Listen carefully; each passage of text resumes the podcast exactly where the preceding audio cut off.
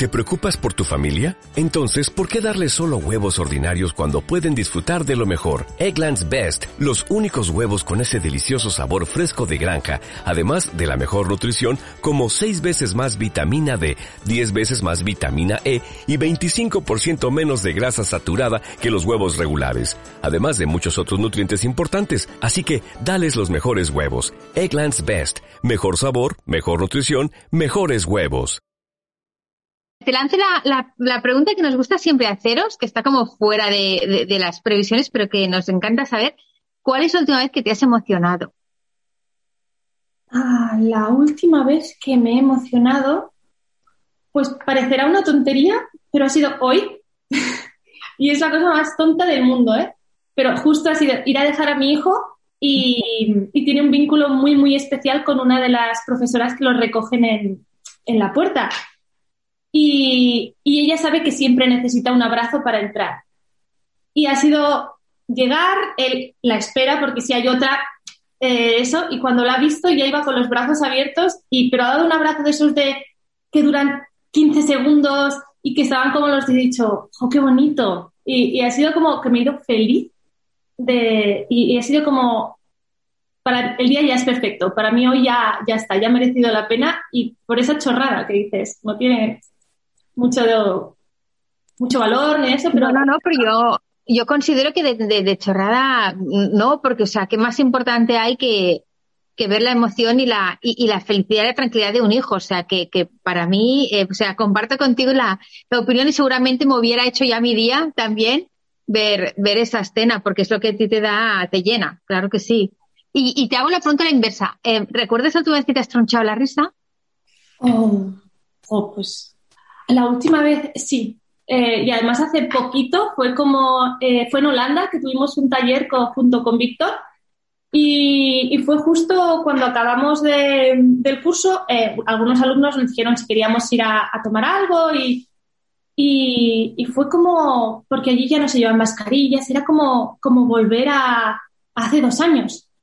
Y, y, pasamos una noche de reírnos por anécdotas, como si fueran amigos de toda la vida, de, volver, de sentirnos libres, de, Y me acuerdo que acabamos la noche diciendo, Víctor, qué guay nos lo hemos pasado. Hacía tiempo que no, que no disfrutaba tanto y me sentía tan libre.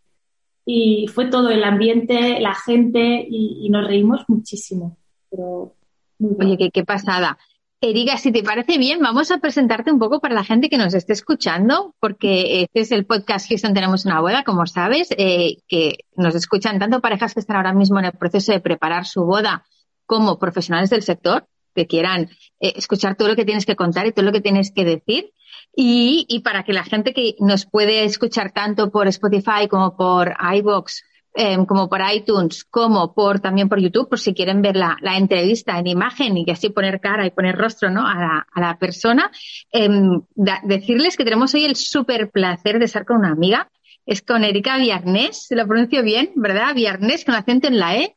Em, a veces firmas como Erika Lax, como nombre artístico, pero, pero es Erika Viernes, em, ella es parte ineludible del dueto fotográfico que forma con Víctor Lax. Es arquitecta de formación y mm. fotógrafa de, profesión. Erika se define como una persona especializada, como una fotógrafa especializada en Destination Wedding, porque ha fotografiado bodas eh, con Víctor por todo el mundo. Pero lo cierto es que realiza todo tipo de fotografía de bodas, aquí en España también, Em, por lo que ha recibido reconocimientos como varios premios Fearless, si no me equivoco, también nominaciones y premios en las clasificaciones de Unión Web de fotografía de bodas, sí. Em, y además, eh, Erika es una persona con muchísimas inquietudes artísticas, lo que nos encanta y nos chifla, y junto con una compañera ha creado el proyecto Chef 10, Que es una galería de arte de fine art. Para quien todavía no, no, se haya informado, por favor, entrad en su web, entrad en sus eh, redes sociales, que además ya ha recibido el reconocimiento como uno de los mejores proyectos de 2021 del programa Our Spain, que ahora nos explicarás un poco lo que es. Así que tenemos aquí delante un artista multidisciplinar eh, con lo cual estamos felices, felices, felices. Oye, explícanos un poco lo que es eh, esto de Agua Spain y tal, porque yo em, eh, lo he visto, pero, pero no sé si la gente sabrá un poco lo de qué estamos hablando. Esto es eh, justo el año pasado con una amiga, eso, al final tengo como muchas inquietudes, eh, todas se centran como un poco en la creatividad, en el arte, todo esto. Y, surgió como, como de una idea como muy de amigas. Eh, al final se ha hecho un proyecto que, que, poquito a poco está funcionando y dentro de este proyecto eh, nos propusieron si queríamos presentarnos a un programa que es AWES, es un programa de mujeres emprendedoras. Entonces, eh, eh, nosotras pues, pues nos lanzamos como, como siempre, es como nos lanzamos al vacío y a ver qué pasa, ¿no? Y, sí, fue, fue un proyecto súper bonito porque al final lo que hacen es, ellas es un poco acompañarte en, estos proyectos que, que, comienzan desde cero. Ellas son como un poco tus asesoras, eh, las que te van dando como los pasos a seguir, que te lances, que no tengas miedo, mm, mm, tienes mogollón de, de reuniones o te hacen entrevistas o para que tú expliques el proyecto, porque muchas veces lo que pasa y lo que me pasa también en fotografía, ¿no? que a veces te crees muy pequeñita y que lo que haces pues tampoco es como para ti es importante, pero no para los demás y ellas te hacen ese empuje, ¿no? Para que para que presentes y que porque todo todo puede puede tener cabida, ¿no? En, en esta vida y al final de algo pequeñito que nosotras pensábamos que, que tampoco iba a ser demasiado, eh, ganamos como un premio, eh, tuvimos un reconocimiento por, por, nuestro proyecto, por la Galería de, Arte, ¿no? que, intentamos visualizar a nuevos, a nuevos eh, fotógrafos, o bueno, al final es, es un poco que queremos impulsar ese arte, ¿no? que, mucha gente lo tiene y, necesita como un pequeño escaparate ¿no? donde, donde mostrarlo y, y, allí nos ayudó muchísimo y, gracias a ello las, este viernes tenemos una pequeña conferencia en la universidad para hablar un poco de emprendeduría y de cómo, cómo nosotras eh, lanzamos este proyecto y cómo, y cómo nos va, ¿no? Que al final es eso, es como lanzarse, ¿no? Claro que sí. Oye, felicidades, ¿eh? Ah, sé que también habéis hecho una exposición ya organizada por vosotras mismas, por, por 10, o sea que que el proyecto va viendo en popa y, nos alegramos porque además eh, pretende expresar toda esa parte artística que, que, tienes, ¿no? Todas esas inquietudes que decíamos como un poco multidisciplinares, porque, porque tienes formación en arquitectura, porque estás en el mundo de la fotografía, porque estás metida en el mundo esta de un poco de la galería de arte. Oye, em, alguien que, entiende tanto de, arte, ¿se puede hacer arte con cualquier tema? Porque, por ejemplo, en la fotografía de boda por supuesto que yo creo que se puede hacer arte, pero me gustaría saber tu opinión y me gustaría saber cómo lo, cómo lo respondes, porque hay gente que dice, hombre, ¿cómo, cómo lo enfocas tú? O sea, ¿se puede hacer arte con una boda? Yo creo que, sí. Eh, y es algo que siempre hablamos con Víctor, que se puede hacer arte y tenemos que tachar boda. Al final es fotografía. No, no estás fotografiando una boda, estás fotografiando a personas, estás fotografiando lugares, escenas porque a veces nos ponemos como ese cliché de fotógrafo de bodas y al final yo creo que, te encasillas demasiado y, para mí eh, es, fotografía eh, con, todas las, con todas las letras, ¿no? Y, no, no nos enfocamos en, boda, que sí que, que sí que a veces es como, como que si nos mantuviéramos en ese cliché yo creo que, que no, que no expresaríamos todo lo que, hacemos, ¿no? Que nos sentimos muy libres porque al final no, pensamos que estamos en una boda, sino estamos pensando que estamos fotografiando a una pareja en un ambiente eh, genial que, pocas veces se, conjuga de que toda, toda la gente esté feliz, esté contenta, se creen mogollón de emociones e, en, un día y, yo creo que sí, que se, que se, puede, que se puede crear arte, pero, pero no porque sea una boda, sino porque al final estás fotografiando de cosas que te gustan o, personas o lo que sea, ¿no? Es un poco quitar el cliché de... Claro que sí. De hecho, estás fotografiando una realidad. Estás, fotografiando e, esa realidad que está delante de tus ojos en ese momento y... Exacto, sí, sí. Y, ya, ya. Exacto, exacto. ¿Quién necesita una fotografía para que se pueda considerar que entra dentro de categoría arte?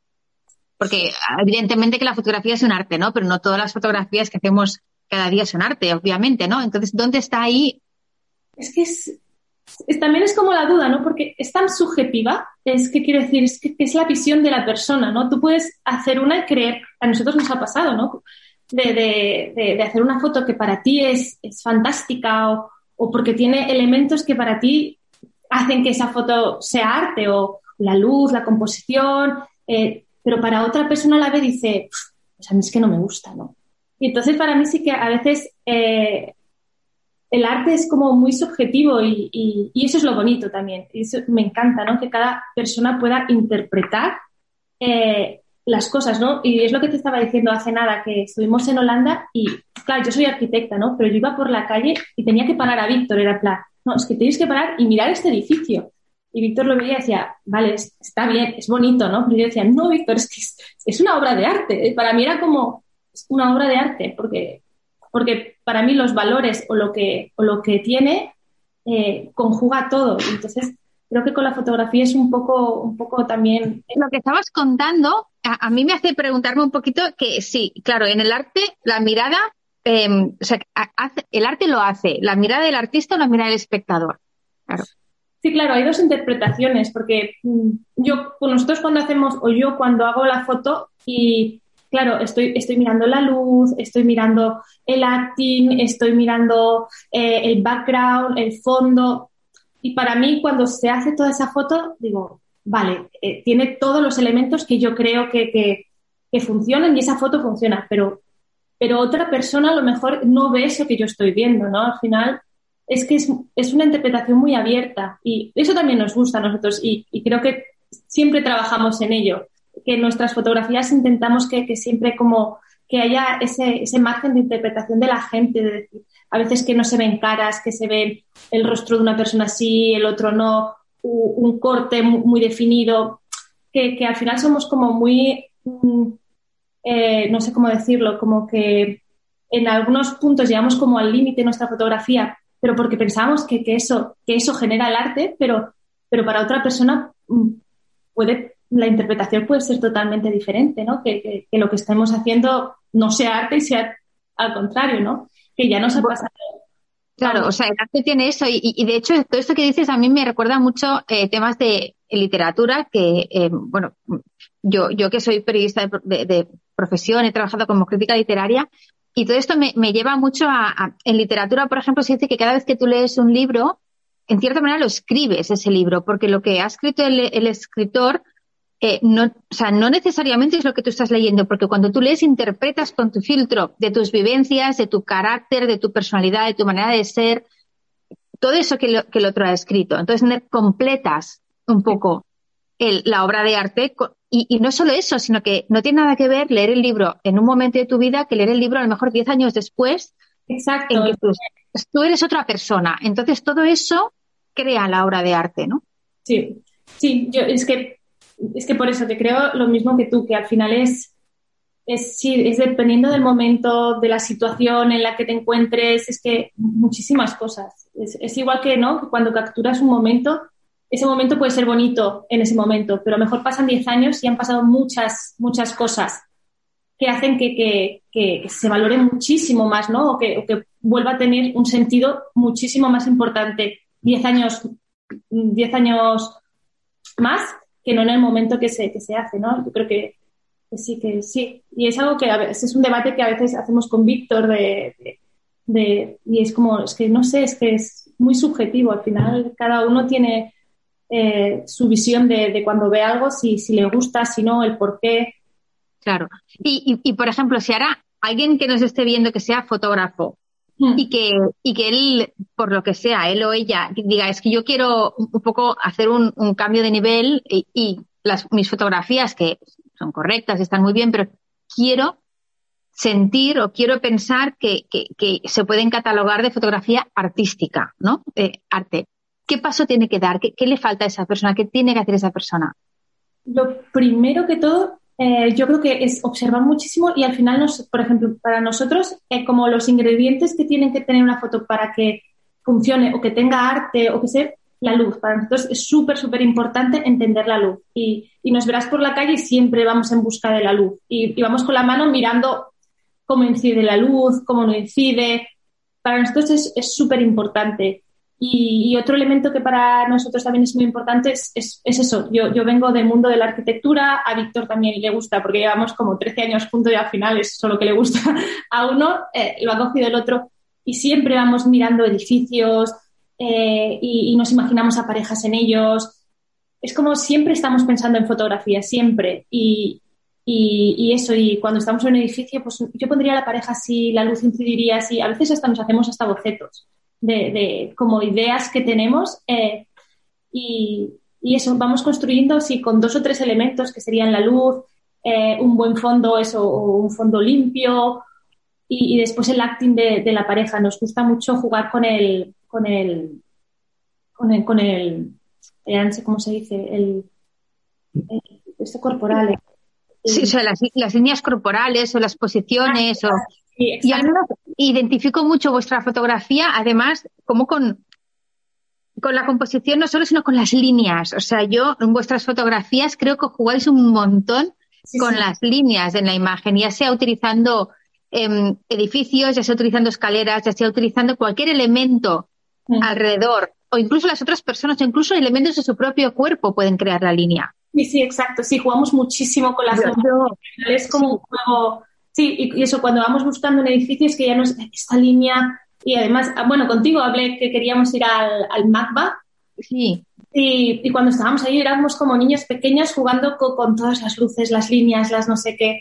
Para nosotros sí era como, es, es algo que, que tiene que, que, que, tiene que estar, cohabitar en nuestra, en nuestra fotografía, ¿no? Eso y la luz Has dicho una palabra que me ha gustado mucho, que es jugar. O sea, creo que, que uno de, los elementos en los que, eh, a mi parecer, eh, se pasa a, poder, a, poder hacer arte es cuando para ti realmente es un juego. No en un juego en el sentido peyorativo de la palabra, ni muchísimo menos, sino en el sentido de que tú realmente vives eso, lo disfrutas, lo sientes y te entregas como cuando un niño pequeño se entrega, que, juega con algo. O sea, Em, e, es, el todo, o sea, vive para eso en ese momento de su vida, o sea, eso es su vida en ese momento y además no hay mayor fuente de creatividad que el juego, o sea, el juego es lo que nos permite ver las cosas desde, una perspectiva distinta, ¿no? Se habla también del pensamiento lateral y todo eso, o sea, cuando tú juegas, en cierta manera estás moldeando las reglas, o sea, reinventando las reglas y, y te da pie a entrar en una dinámica de creatividad enorme. O sea que cuando tú te sientes que estás jugando al hacer fotografías, creo que ahí tienes el camino.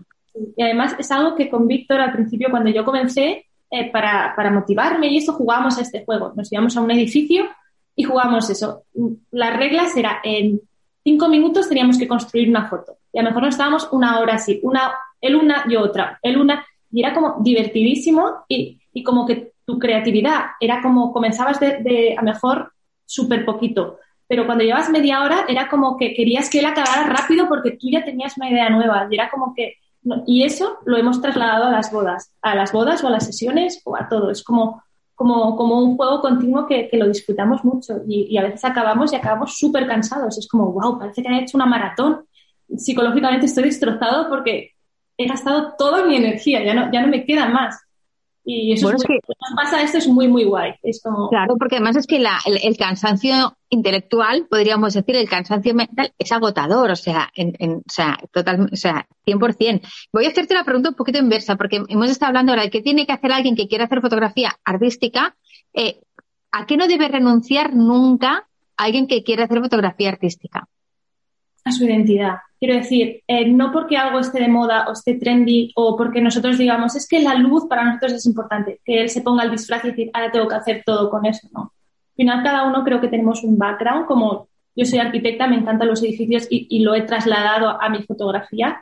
Creo que cada persona tiene que pensar quién es él como fotógrafo o qué cosas le gustan a él como fotógrafo y entonces llevarlas no al extremo, pero sí para crear eh, el arte que él considere o, o cómo lo considere, ¿no? creo que ponerse el disfraz e intentar eh, emular cosas que ya se han hecho porque ahora mismo están de moda o porque eso, eh, no vas a conseguir nada y, no vas y, lo, y lo peor de todo creo que es que no vas a estar orgulloso de lo que, de lo que has hecho, porque al final no es tuyo, quiero decir, no es...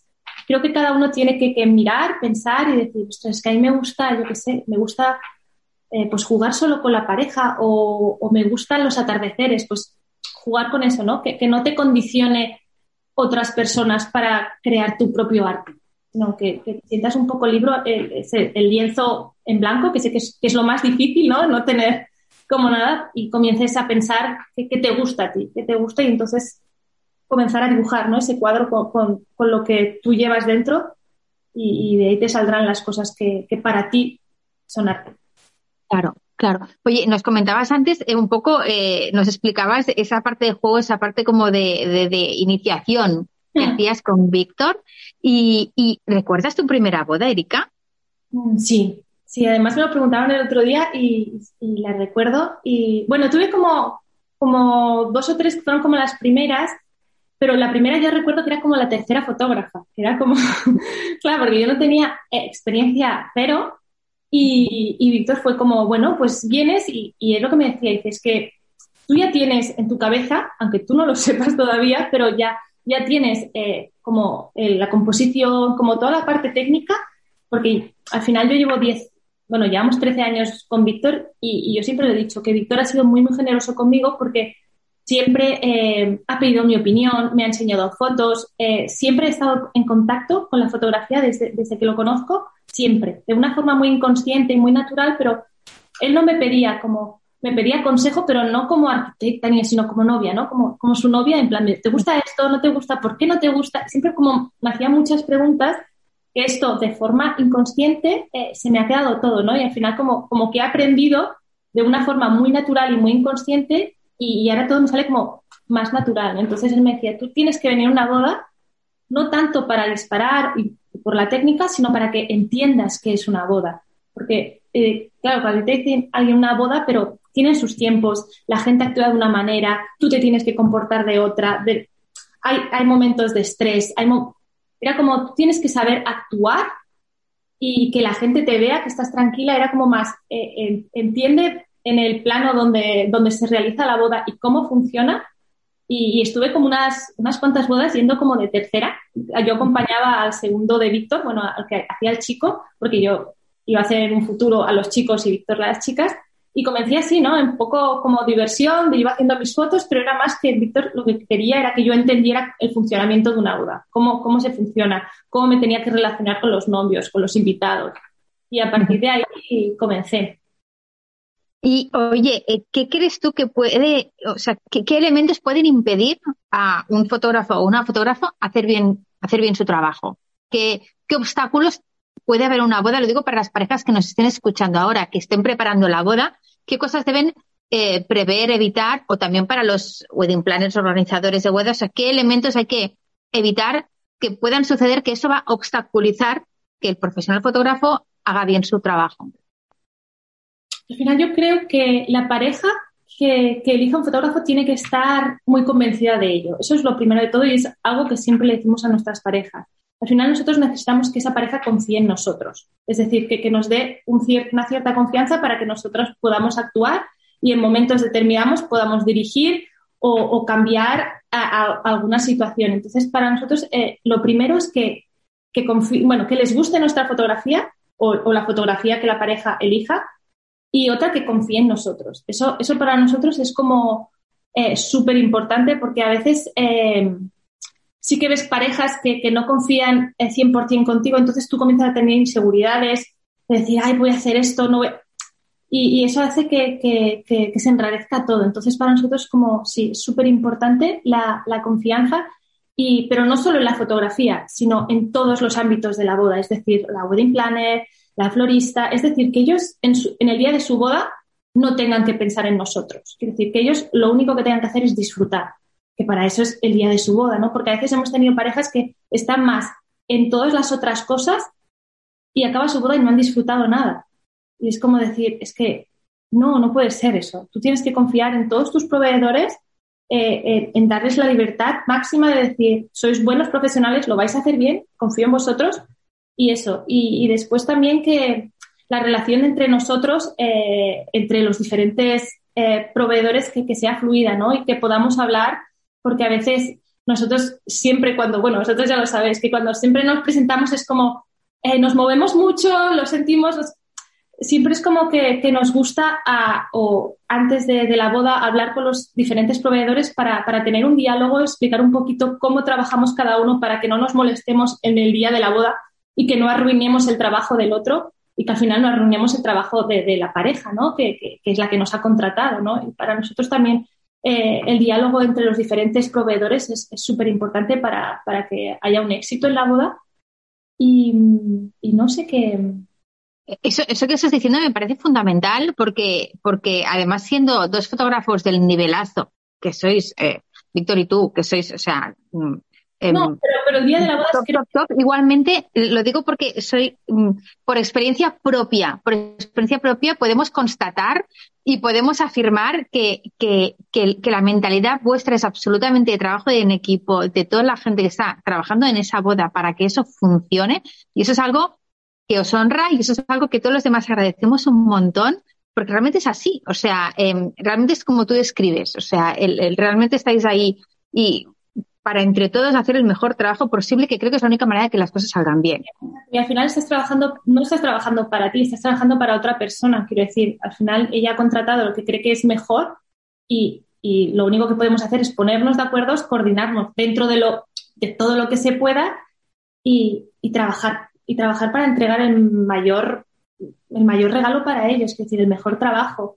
Y es eso, coordinarnos con las wedding planners para nosotros es que cuando las descubrimos, eh, me acuerdo que las descubrimos como en Mallorca y fue como un mundo de decir, wow, ¿sabes? Es el trabajo que hacen y, y, hay con algunas que es como ir con los ojos cerrados porque todos los timings van al tiempo, eh, nos avisan de si hay algo que, que, se cambia, no sé qué, es como que no tenemos que, nuestra cabeza única y exclusivamente se focaliza en, en, la boda, ¿no? En fotografiar y hacerlo bien. Todo lo demás sabemos que hay otra persona que, que nos lo va a decir, que entonces para nosotros eso sí, tener una buena relación y un buen ambiente el día de la boda con los otros compañeros que, trabajan también como nosotros es súper, súper importante.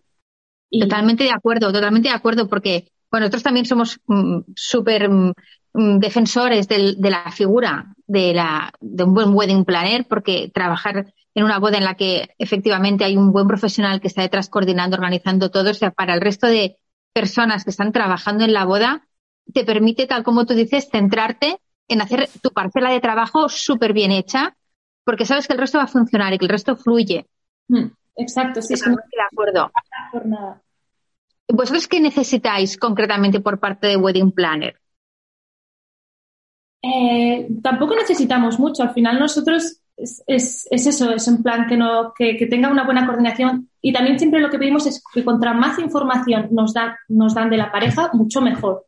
Porque contra más información nosotros trabajamos al final nuestra fotografía es documental, pero siempre intentamos que esté muy, muy personalizada, capturar muchos momentos y al final mm, todo el tipo de información que, nos proporciona la Wedding Planner para nosotros es eh, súper, súper, súper importante. Bueno, tanto de la Wedding Planner como, como de las parejas. Siempre nos gusta hacer una entrevista que nos expliquen, aunque detalles que sean tontos, decimos que era igual. Toda la información que nos das para nosotros es súper valiosa porque es eso, una mirada de un padre, un, no sé, yo recuerdo algunas bodas que es como una foto súper, bueno, para mí preciosa de Víctor, que siempre acabamos las reuniones con esa, con un padre que la, hija le está tocando eh, en la cara. Y, eso era porque nosotros sabíamos la historia detrás, ¿no? Que era un padre que había padecido un cáncer, que su hija se, se, se iba a vivir fuera, era su única hija, era como no la despedida, pero sí que, era como un, momento súper emotivo. Y, me acuerdo que Víctor estuvo buscando todo el rato esa relación, esa relación. Y al final surgió esa foto que fue súper bonita y, bueno, que la novia nos lo agradeció infinito, ¿no? Pero, y nosotros nos sentimos súper orgullosos de eso, pero eso fue gracias a todo lo que nos habían explicado y nosotros sabíamos que la relación del padre e hija era eh, súper especial y, y, todo eso, ¿no? Al final es contra más información y, más pequeños detalles, eh, nosotros más, mejor trabajamos. La verdad. Estoy totalmente de acuerdo. Sé perfectamente la foto de la que hablas, la, veo perfectamente en la, en la cabeza y, y es una foto fabulosa, sin, sin ninguna duda. Y, estoy totalmente de acuerdo. O sea, es como desde aquí que hacemos una llamada a todas eh, las parejas que nos estén escuchando, por favor, abrirnos puertas, que es lo que siempre dice Guille. Necesito que me abran las puertas de, pero no las puertas solo de su casa, sino de, ellos mismos, de su historia. Nos tienes que abrir la puerta porque eh, es la manera que podamos realmente, los profesionales que estamos trabajando ese día, hacer un trabajo que, realmente incida en, lo que se tiene que contar, ¿no? Que realmente sea capaz de, encontrar esa historia que decías que buscaba Víctor, ¿no? Sí, al final son las, al final una boda son historias personales entre, bueno, historias entre personas, ¿no? Al final. Y es súper, siempre decimos, es muy emocional una boda al final en una boda pasa lo que a mejor pasa en una vida todo, ¿no? Que, que lloras, que ríes, que te caes, que no sé. Todo se concentra en 12 horas.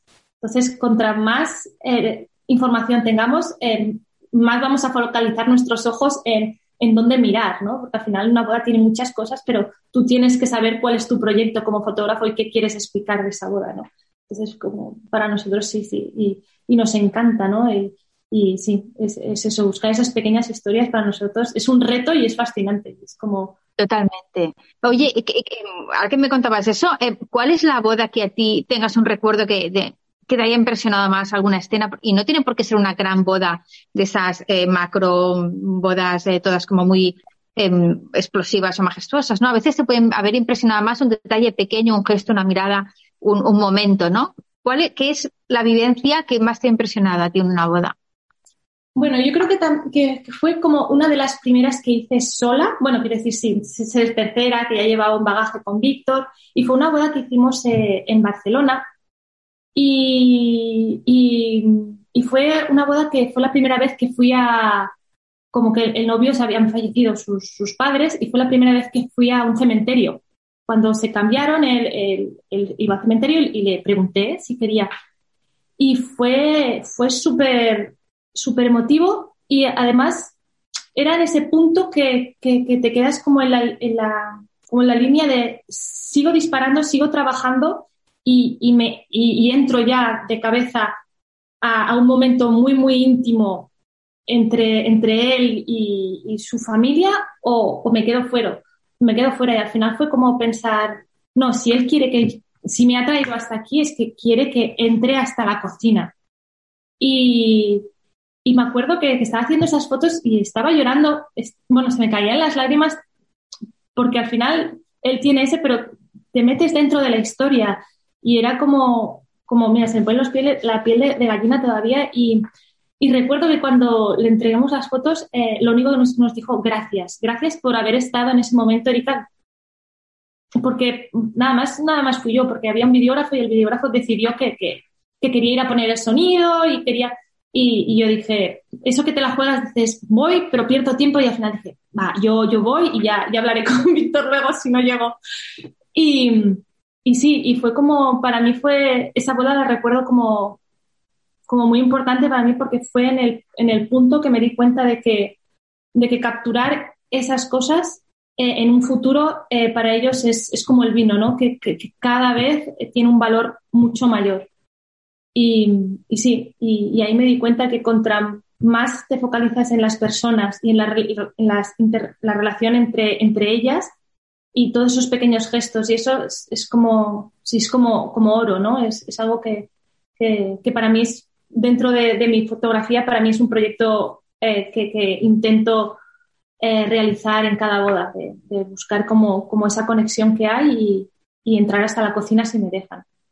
Totalmente de acuerdo. O sea, eh, eso, o sea la, la, escena tenía que ser impresionante y, y, totalmente de acuerdo que, que, que, tanto la fotografía de boda como, como el vídeo, en lo que nos respecta a nosotros, realmente eh, es algo que, que ahora tiene mucho valor, pero que todavía tendrá muchísimo más valor con el paso de los años, en cuanto cuando realmente veas eh, el, el, es como atesorar una pequeña, un pequeño tesoro, ¿no? Que en ese momento tiene un cierto valor material, pero que que con el tiempo tiene un valor emocional infinitamente superior todavía.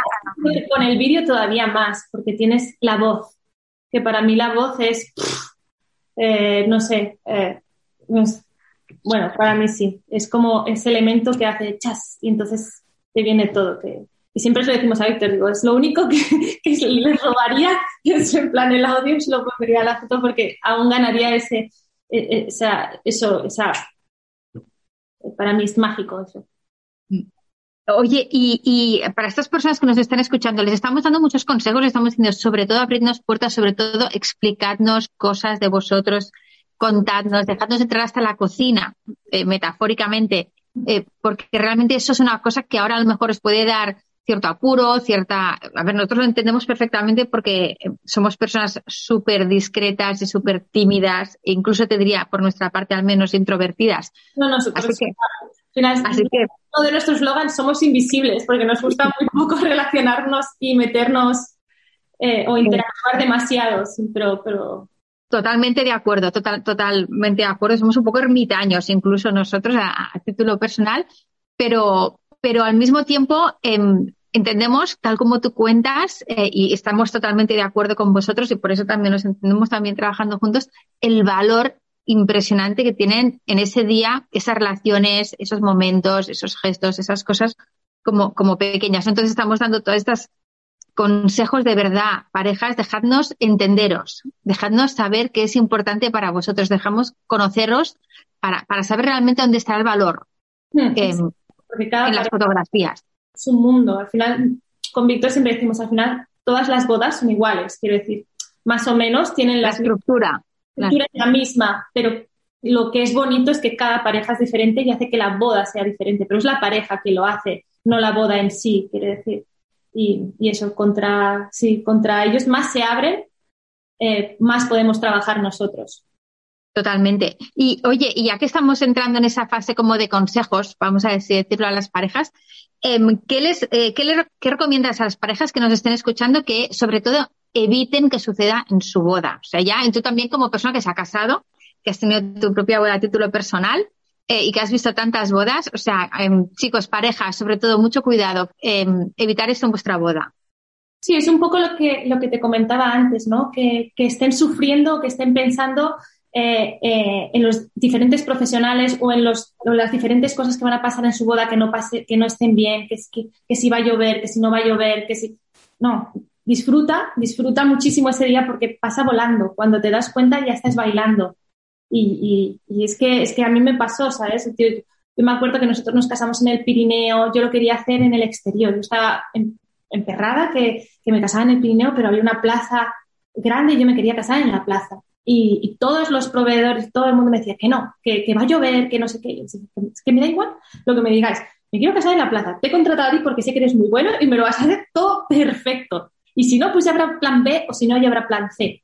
Pero, y, ese día salió un solazo, pero, pero mi actitud era, salga sol, llueve, pase lo que pase, voy a disfrutar, porque en muy pocas ocasiones puedes juntar a todos tus seres queridos, a todos tus amigos, a todos un mismo día y disfrutarlo, ¿no? Para mí sería imperdonable que hagas todo ese esfuerzo, esa logística y esa que todos vengan a tu boda y que tú estés pensando en otra cosa y que no la estés disfrutando. Para mí eso, eso es lo peor que, puede, que, le puede pasar a una pareja, porque, porque al final ese día lo, lo vives una vez y, y, eso pasa muy rápido. Y, y, es algo que nosotros siempre ponemos hincapié y, y, y es un eslogan que sale en nuestra web y es cuando, cuando nos reunimos, es como lo primero, es como disfrutar, disfrutar y disfrutar y, y, pensar que, que, eso es lo más importante, que, que es que no vais a tener otro momento más idóneo para juntar para juntaros la familia, amigos, todo. Y más, por ejemplo, ahora después de una pandemia, ¿sabes? Es que para mí que una pareja se preocupe por si va a llover es como, no te preocupes si va a llover. Totalmente de acuerdo. Y, justamente la última boda que hemos compartido, eh, la semana pasada cayó un chaparrón. Eh, sí, fue la actitud de los novios la que salvó esa boda, porque si los novios se caen, la boda se cae. Quiero decir, si los novios eh, están tristes, están preocupados, la gente lo nota eso. Entonces, es igual que siempre, siempre que lo decimos con Víctor y se lo decimos a todos los novios. Porque a veces nos preguntan, ¿es que vosotros creéis que la gente va a bailar? Y decimos, mira, va a bailar si tú bailas. Si tú estás en, medio de la pista dándolo todo, tus amigos te van a ropar y van a bailar como el que más. Y el que es de barra se va a trasladar de la barra a bailar contigo porque tú estás allí.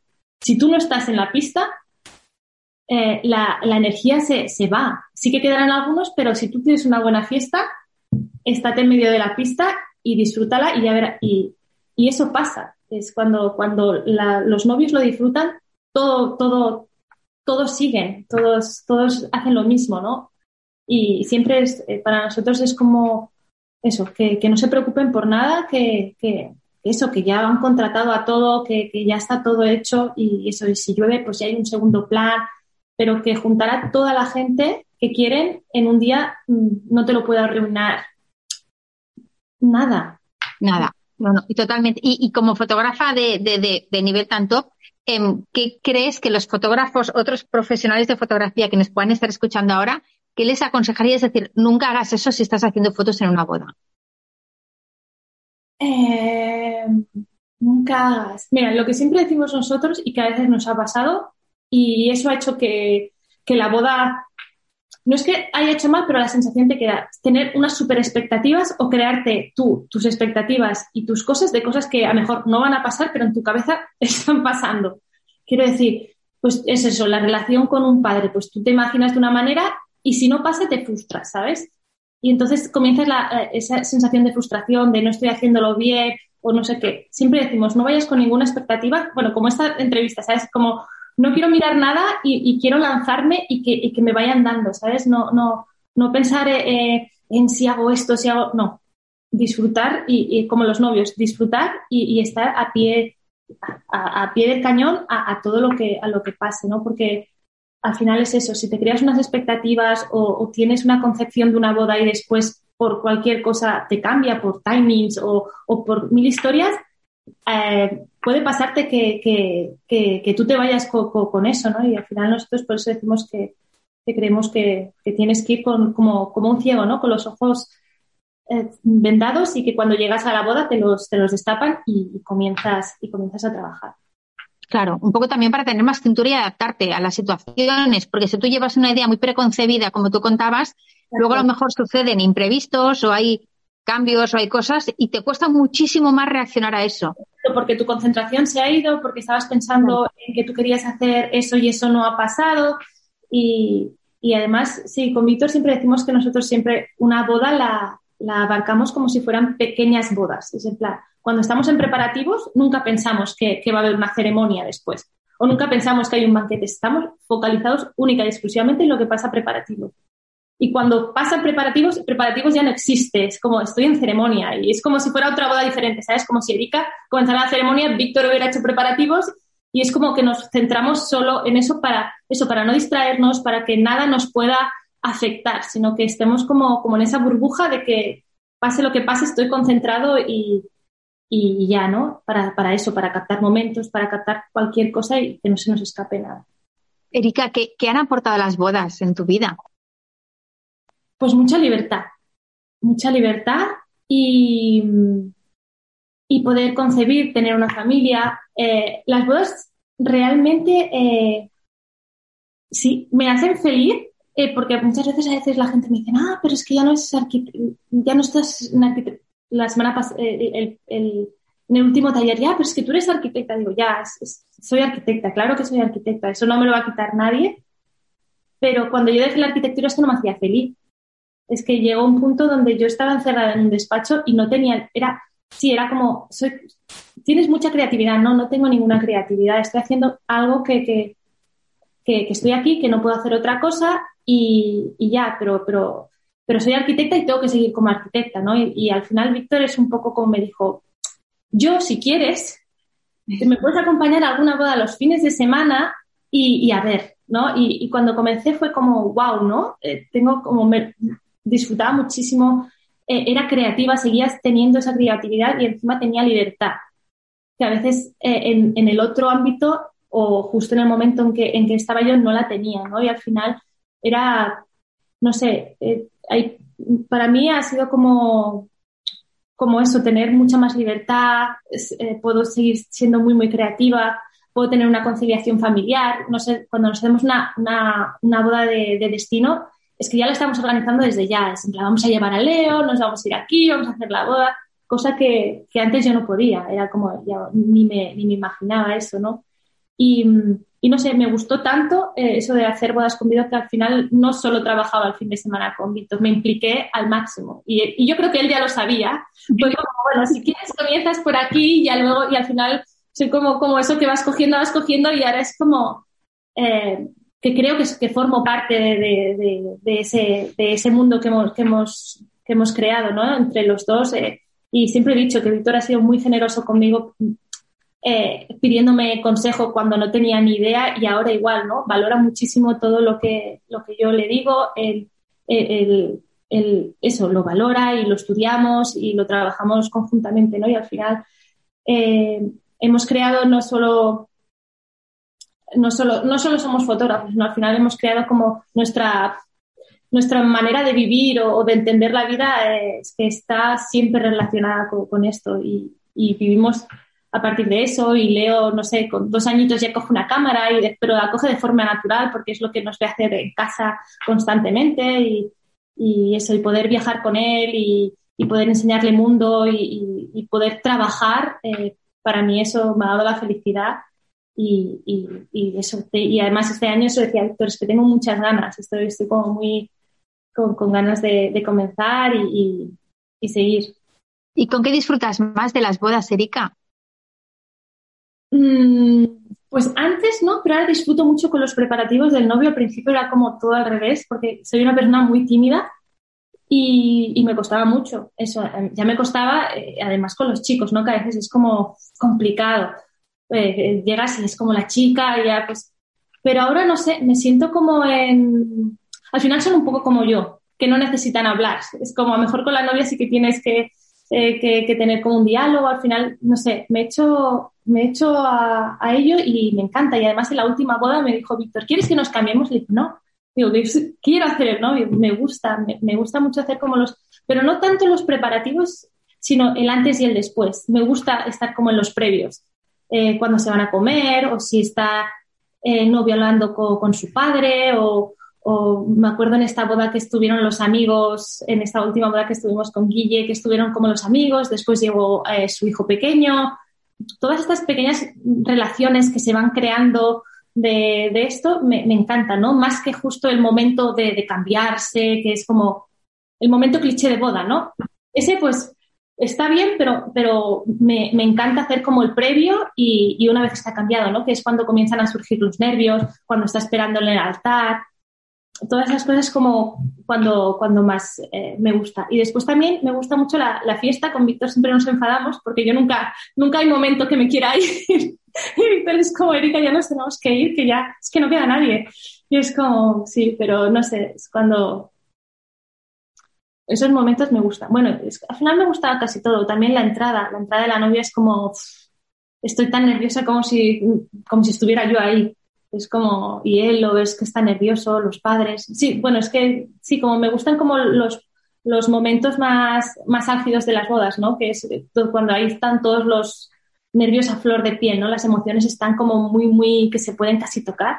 Ahí es cuando más me gusta estar o más fotos me dan, ¿no? Porque ahí es cuando final eh, la persona ya se olvida del fotógrafo o del videógrafo y, nada más está enfocada eh, pues, en la novia o en el novio y ahí es cuando tú tienes toda la libertad del mundo para, para, jugar y para estar eh, ahí dentro sin que ellos lo, lo sepan, ¿no? Y, eso me encanta. Claro, y oye, tú misma decías antes que, que, que aunque ya no estés trabajando en el sector de la arquitectura, tú eres y siempre serás arquitecta. ¿En qué, ¿En qué confluyen, en tu opinión, arquitectura y fotografía? Que son dos artes, eso es evidente, son dos artes, pero ¿en qué confluyen ambas? Yo creo que la creatividad es que son muy creativas las dos. Eh, y, sí, a veces cuando me lo preguntan, digo, yo me siento igual de creativa o más ahora que cuando estaba eh, diseñando una casa o, al final es ese juego de líneas. al fin, claro, nosotros nos hemos llevado eh, nuestro background al mundo de, la, de, las bodas, ¿no? Y, es un poco, poco eso, ¿no? De, de que la, la creatividad que, que, tengo eh, la, la, he, la, he, traspasado a, a, las bodas, ¿no? Y, y, he jugado con los mismos elementos que juego con la arquitectura, con las líneas, con las luces. Eh, todo eso es que, es que para mí habitan en el, cohabitan en el mismo, en el mismo, en el mismo mundo, ¿no? Y, y eso mm, mm, me sale de forma natural, que es eso lo que decía antes, no, no tengo que ponerme el disfraz de como a Víctor le gusta, no, es algo que, que me sale de forma innata o natural, ¿no? Claro que fluye, porque tú ya tienes esa visión y tienes eso, esos elementos en la cabeza, obviamente. me salen de, de, forma, de forma natural y, claro. y, lo que, que, decía, que es que cuando me deje esto, ya pierda la creatividad o me canse como, como me pasó, mejor vuelvo a la arquitectura. Y siempre digo una frase que, me, que es lo que mejor aprendí en Estados Unidos cuando estuve trabajando allí. Eh, yo siempre les veía ahí a la gente y era como, yo soy arquitecto, pero me dedico a, tengo un stand de patatas y, o era como, como que la gente era como súper emprendedora y le daba igual el desapego este que a veces nosotros tenemos como, si eres, yo qué sé, eh, escritor, pues tienes que ser escritor toda la vida, o eres ingeniero, tienes que ser como, como a mí me decían, pero ¿qué ¿de qué tontería me estás hablando? ¿Sabes? La vida es muy corta para que te pongas eh, la etiqueta de tú eres esto. Es en plan, tú eres lo que quieras. Y en cada momento o parte de tu vida eres, eres lo que quieras ser en ese, en ese momento, en ese mismo instante. En otro a lo mejor ya no te llena o, por circunstancias tienes que cambiar, ¿no? Pero, pero no te limites por el que dirán o por, o porque eso, porque a mí al principio me costaba trabajar en bodas, era como, no, no soy arquitecta, Víctor, la gente va a decir que, que, estoy aquí y era como, no, Erika, quítate esa tontería y trabaja. Y con el trabajo después lo demuestras y te digan lo que quieran, si, si creen que, que no, no te lo mereces o, o sí, ¿no?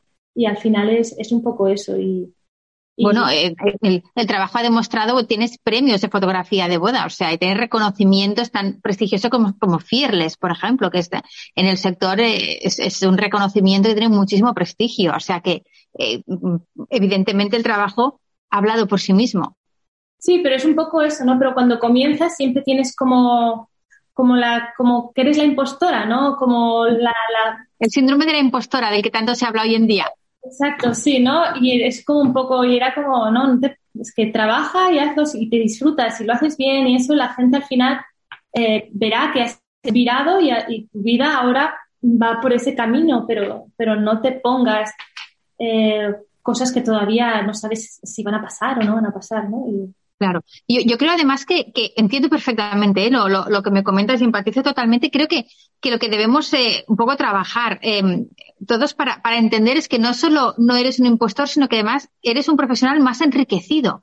Porque todo eso que tú llevabas en la mochila de experiencias previas y formación previa forma parte de, de, de tu trabajo ahora, en cierta manera, de una manera u otra lo enriquece y lo hace ser tener la personalidad que tiene por sí mismo. Por eso las, las fotografías que haces pues tienen ciertos elementos y tienen cierta personalidad que no tendrían si tú no tuvieras la formación anterior que tienes.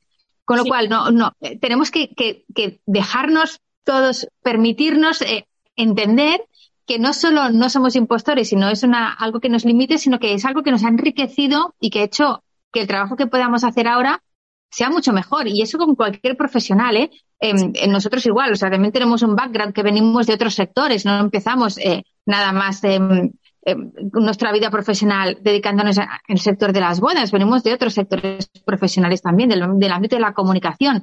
Y creemos que todo eso ha enriquecido nuestro trabajo y, y lo ha hecho tener pues la personalidad que tiene.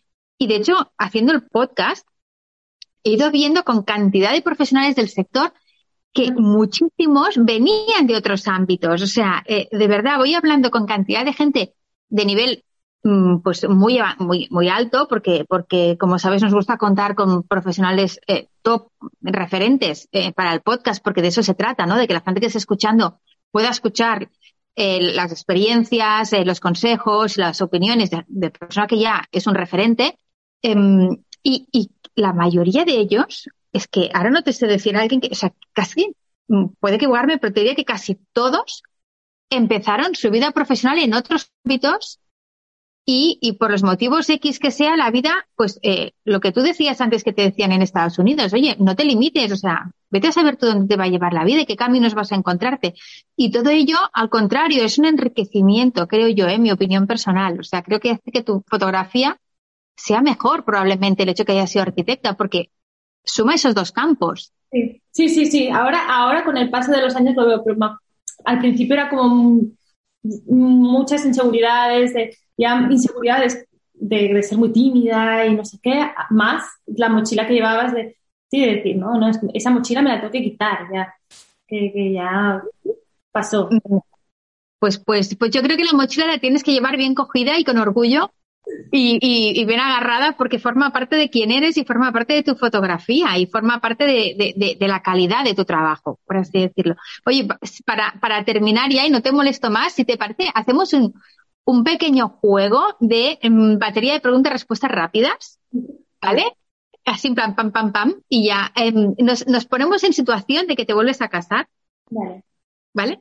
Um, y, con toda la experiencia que tú tienes ya de verte casado una vez y todas las bodas que has vivido, pero eh, eh, vuelves a organizar una boda y te casas, ¿no? Sería, la reboda. Eh, entonces vamos a, plantear un poquito cómo lo harías ahora. A lo mejor harías cosas igual que las que hiciste y repetirías igual porque te encantó y otras cosas a lo mejor las harías diferentes.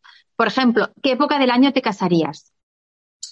En época del año yo seguiría, y además es algo que con Víctor tuvimos guerra, pero yo me casé en, julio y me gustó muchísimo. Eh, sí, claro, me gusta la temporada de que, haga calor. Entonces, ahí sí que, sí, yo qué calor. No en agosto porque hace mucha calor, pero septiembre a mí me parece un mes increíble, la luz está súper, súper bonita, ya no hace tanta calor. Sí, sería o junio, julio o septiembre. Esos serían como mis meses favoritos. Tus apuestas. Y eh, boda de mañana, boda de tarde. Mm, siempre tenemos este dilema porque con Víctor dices, una boda de mañana tienes como todo el, todo el recorrido de la luz y, puedes aprovecharla. Pero después, como novia, eh, me gusta más una boda de noche. Me gusta acabar hasta las altas, no sé, hasta altas horas de la, de la madrugada. Yo me acuerdo que nosotros vimos el amanecer, ¿no? Era como con todos los amigos y todo eso. Claro, si pienso a nivel fotográfico, siempre digo, soy más egoísta y tendría, pero, pero a nivel personal, me casé de tarde y creo que, seguiría casándome de tarde. ¿Y mantendrías también boda así de montaña? Porque puede ser boda urbana, boda de montaña, boda de, un venue como espectacular, boda en el mar, ante en la playa, un poco. ¿Repetirías tipo de boda o cambiarías tipo de boda? Eh, es que me gustó mucho mi boda. La, verdad, era una boda pequeñita. Al final, nosotros éramos solo 90 invitados. Era como, queríamos que fueran como los amigos, amigos de, siempre, como la familia. Y, sí, yo me acuerdo que me casé como en un pueblito que era como de piedra, que te podías quedar a, dormir. Al final fue una boda de dos días. Nos gusta, siempre desde toda la vida, siempre habíamos dicho, Victorio, que, que nos gustaban las bodas de fin de semana. Nos parecen súper bonitas estas bodas que que los novios comienzan un, viernes y acaban un domingo. Las relaciones que se generan o, el ambiente que, hay es súper guay. Porque al final los invitados, a veces el, invitado de parte de la novia no conoce a los del novio y al final el, viernes comienzan a, generarse como esas eh, uniones y al final el sábado parece que todos sean amigos y el domingo ya es como que ahí ya podrían irse todos de vacaciones juntos, ¿no? Entonces las bodas de, dos días o tres días me parecen súper bonitas, pero por todo lo que, por todo lo que se genera. claro, Sí. Oye, ¿y eh, ¿cómo, cómo, harías las invitaciones de boda? ¿Harías eh, papel, papelería como o clásica o, bueno, de, de, papel? ¿O harías formatos estos nuevos? Hay gente que hasta incluso lo manda por WhatsApp hoy en día, o sea, hay todos los formatos. No, a mí me gusta, y yo me acuerdo que cuando hice las mías las hice yo personalmente. Las hice, las, bueno, parte nos las hicieron, el packaging nos lo, nos lo hicieron, pero sí estaban escritas una a una por, por mí. Me gusta todo, al final es un poco como lo que siempre decimos de nuestra fotografía, ¿no? Contra más personalizado y más cariño le pongas, me parece como, como más bonito. Y sé que a veces por logística y por todo, y depende de los invitados, los míos eran 90 y, se puede, ¿no? Pero, pero, pero sí que era algo que me hacía especial ilusión como a cada invitado, sí que era como, sí que había como parte que era como muy estandarizada para todos iguales, pero después como la nota final sí que me gustaba, me gustó escribirla y el por qué quería que vinieran y, un poquito, un poquito hacerlos especiales, ¿no? A, a, cada uno de los invitados que para mí eran muy importantes que, que estuvieran en mi boda, ¿no? Y, Qué bonito. Qué bonito. Oye, otra pregunta. Eh, ¿Tendrías música en directo en tu boda? ¿Se recomienda hacer música en directo? Eso es algo que, que, me faltó. Que ahora cuando, claro, veo bodas digo, qué, qué guay, qué, qué mood más chulo que, que, se crea tener una banda. Sí, sí, es algo que, que, me, siempre que hay me gusta mucho. Porque, no sé, al final, no sé, se, se crea como no sé, es como muy natural todo y la gente, hay gente que está, hasta se baila o no sé, me gusta muchísimo. Sí, es algo que, yo no hice y que, y que sí, que, sería algo como que añadiría en mi boda. Y, y acá hablamos de cosas para añadir en la boda. ¿Qué capricho te concederías ahora si te volvieras a casar o te hicieras una reboda? Un capricho. Mm. Hice muchos caprichos en mi boda. Me, me, quería matar. Si te volvieras a casar ahora, o sea, si te recasas, no, o sea, no en, en cómo estabas entonces, o sea, si ahora organizáis una reboda, ¿qué es lo que más ilusión te haría de eso? Que es un poco lo que te he dicho y siempre ha sido mi sueño y lo hice en mi boda y eso, juntar a todos mis amigos y familia y pasar un fin de semana con ellos. Y ese era el eslogan de mi boda, quiero pasar un fin de semana con vosotros, porque el día a día hace que no pueda estar con toda la gente y el día de mi boda se me quedaba corto estar solo 12 horas. Hay gente que hacía mucho, que venían de Rusia, venían amigos de muy lejos y era como, quiero pasar un ratito con cada, cada una de esas personas y, y que la boda fuera en un sitio mejor o peor, pues me da igual, porque me acuerdo que comenzamos a pensar pues en Mallorca, y era como, todo se iba como a lo grande y al final fue como, no, pues, pero la premisa era pasar un fin de semana con vosotros. Y, y para mí lo más importante era disfrutar con ellos y tener un rato para, para poder hablar con cada uno, que no todo fuera rápido. Sí, disfrutarlos, disfrutar a, a esa gente que, que, por circunstancias de la vida ves, no ves tanto como, como te gustaría. Claro. Oye, y, ahora que has hablado de diferentes sitios donde hacer la boda, eh, vamos a dar un poco de inspiración eh, para la gente que prepara el viaje de novios. Y, mm. y, ahora, si tuvieras que irte ahora de viaje de novios, ¿dónde te apetecería ir? ¿Dónde, dónde te gustaría ir? Pues. Mmm, claro, hace nada he estado en México y me encantó, me lo pasé súper bien y desconecté muchísimo, pero yo soy también un poco cosmopolita. Entonces, eh, a veces como solo playa o solo relax, a veces me, eh, me, me, cuesta. Y un destino que, que, a Víctor le encanta, yo ya he estado, pero que no me importaría estar en absoluto, bueno, ahora por las circunstancias de COVID, pues mal, ¿no? Pero Japón y todos esos países así un poco no, nos gustan. Eh, no, no, no, no sé. Y seguramente haría lo que hacen muchas parejas, estos que, que, se fragmentan el viaje, como que hacen como una parte como más cañera de visitar ciudades o algo así, después como sus otros días de relax para, para descansar. Eso, eso no lo hice yo, que yo nosotros nos fuimos a Brasil y fue como todo como muy eh, como muy de relax y eso, pero me faltó como la parte, parte cañera y sí que haría como esos mix que hace la, los, bueno, algunos novios que conozco que digo, ostras, pues sí, sí. es muy guay hacer eso. Yo, yo lo recomiendo mucho, nosotros lo hicimos así, como tú dices, hicimos una primera mitad en, en New York, Nueva York, hacer ciudad, ciudad, ciudad. Sí, y luego nos fuimos a, a, México, justamente, a hacer la segunda mitad de relax. Y esa combinación eh, eh, es brutal. No, yo eso es lo que me faltó. Dices, ahí no estoy, como en la boda lo pensamos mucho, digo, en el viaje no lo, pensamos, no lo pensamos tanto. Porque si ahora que veo eso, digo, qué envidia, porque sé que me habría encantado hacer como esas dos cosas. Oye, pues Erika, muchísimas gracias por todo. No sé si quiere, eh, me gustaría que, que, si te apetece dar, yo que sé, algún consejo final a las parejas que están preparando la boda, que ya han escuchado el podcast, alguna cosa que digas, es que me queda en el tintero explicarles que sobre todo tengan eso en cuenta o, lo que sea.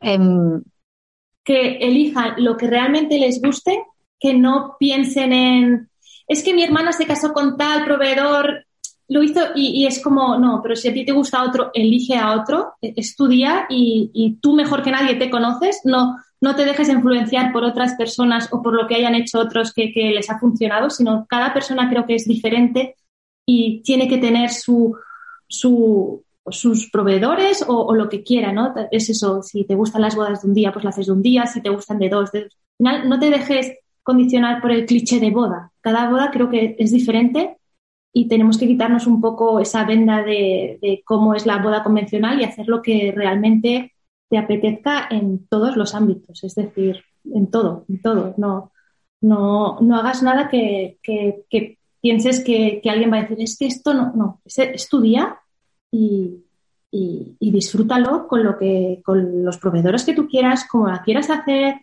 y sobre todo lo que, que creo que es lo que he dicho, disfrútala. Para mí es lo más importante. Lo más, más, más importante es que la disfrutes, que, es que ese día se pasa muy rápido y creo que, que sería imperdonable que, que no la disfrutaras por cualquier tontería. Claro.